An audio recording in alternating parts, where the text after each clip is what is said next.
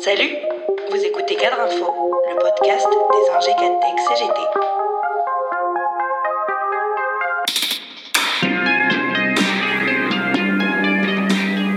Une nouvelle fois, Emmanuel Macron n'a pas raté l'occasion d'insulter les Français, qui selon les sondages ne seraient plus que 35% à faire confiance à la Dream Team de la Start-up Nation pour gérer la crise sanitaire.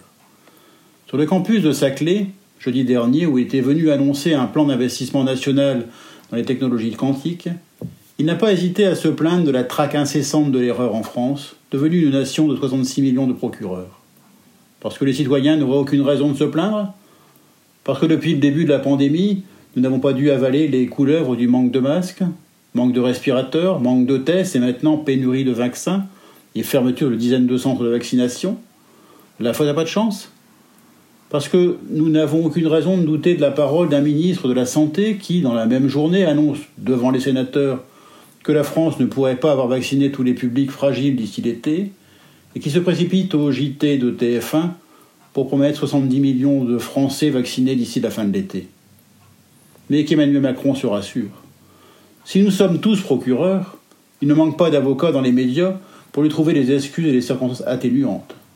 N'avons-nous pas entendu ces derniers jours quelques chroniqueurs et éditorialistes en vue plaider la maladresse, la formule malheureuse?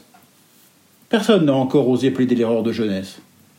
C'est tellement commode de ne pas voir dans les sentences présidentielles la morgue de classe d'un grand bourgeois. Tellement plus simple de ne pas mettre ces petites phrases en perspective avec sa politique et sa manière de gouverner. Le président insulte les citoyens qui s'interrogent ou qui contestent sa politique. Mais depuis le début de son mandat, il verrouille, cadenasse, empêche l'expression du corps social. Ça commence au travail, où il a dépouillé les institutions représentatives du personnel de leurs moyens et prérogatives. Ça se poursuit avec ces lanceurs d'alerte, toujours pas protégés, parce qu'il faut préserver les intérêts des entreprises.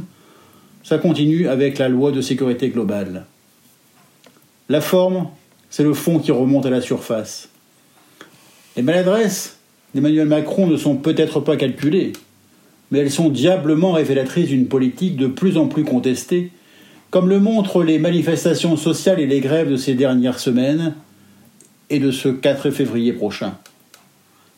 Quelle insulte trouvera encore le chef de l'État pour dénigrer ceux qui voudront s'opposer durant ces prochains mois à la réforme des retraites ou à celle de l'assurance chômage? Pour laver ce crachat présidentiel, dimanche soir sur France 2, le comédien Aristrup a eu ces mots prononcés sans colère, la voix navrée. Je n'ai pas les moyens d'être en colère contre le virus. Je suis peut-être un petit peu plus déçu et choqué par la façon dont on nous parle. Je crois que les Français sont drôlement gentils depuis un bon moment. Ils font tout ce qu'on leur demande. On vit beaucoup dans cette relation brutale. Ça y est, on est reconfiné, on va retourner à l'étable. On va manger du foin et on va dormir. Et peut-être, dans quinze jours ou trois semaines, on va nous dire Vous pouvez aller manger un peu plus d'herbe dans le pré. Il faut être gentil avec les gens qui vivent ça et qui acceptent ça. Ce ne sont pas des procureurs, ce sont surtout des victimes.